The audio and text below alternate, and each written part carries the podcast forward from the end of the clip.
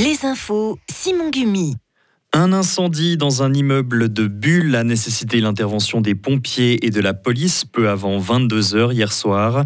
Le feu a rapidement été maîtrisé et seul un appartement a été touché.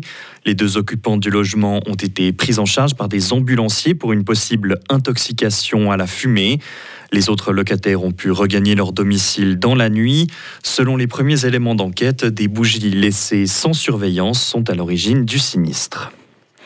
Le Festival des Soupes a tenu sa dernière soirée hier soir. Artistes et groupes musicaux se sont succédés pendant plus de deux semaines pour animer le kiosque à musique de la place Georges Piton à Fribourg. Près de 8000 visiteurs ont été au rendez-vous sur l'ensemble de l'événement. Une forte affluence qui inquiète les organisateurs. Ils y voient un signe que la précarité progresse dans le canton. Elle a aussi connu un franc succès lors des fêtes de Noël. C'est l'opération Nez Rouge. L'association met à disposition des chauffeurs bénévoles pour accompagner les personnes qui ne sont pas en état de conduire à cause de la fatigue ou de la boisson. Le nombre de bénévoles et de bénéficiaires ont tous les deux augmenté cette année selon un communiqué. La section fribourgeoise a desservi 120 personnes.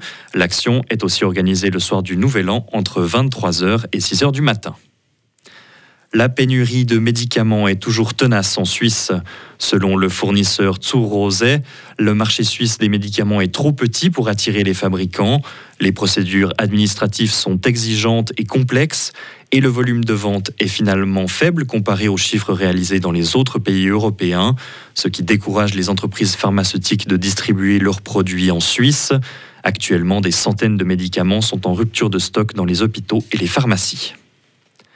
L'adhésion de la Suède à l'OTAN pourrait se confirmer d'ici la fin de l'année. La Turquie, qui s'est opposée à la candidature du pays scandinave, a repris les discussions à ce sujet aujourd'hui. C'est l'intervention du président américain qui a mené à un déblocage. La Turquie compte notamment sur les États-Unis pour acquérir de nouveaux avions de combat. L'ONU se dit inquiète des bombardements continus dans le centre de la bande de Gaza. Elle demande à Israël de prendre des mesures pour protéger les civils, alors que l'armée israélienne a annoncé avoir mené plus de 100 frappes en une journée. Des échanges de tirs ont également eu lieu à la frontière avec le Liban. Un avion israélien et des positions militaires ont été prises pour cible. Aucun bilan des potentielles victimes n'a pu être confirmé. Et en hockey sur glace, pour finir, les Tessinois d'Ambri Piotta ont perdu leur premier match de la Coupe Spengler à Davos cet après-midi. Ils ont été battus 3 à 2 par l'équipe tchèque. Le club tessinois accueille le seul joueur fribourgeois du tournoi, Benoît Yeager. Retrouvez toute l'info sur frappe et frappe.ch. La météo avec Frappe, votre média numérique régional. Le temps sera plutôt bien ensoleillé pour euh, ce mercredi avec quelques grisailles sur le plateau. Température de 6 à 10 degrés. Le ciel sera ensuite nuageux pour euh, jeudi avec quelques rayons de soleil. De rares averses sont aussi possibles. Température de 8 à 9 degrés.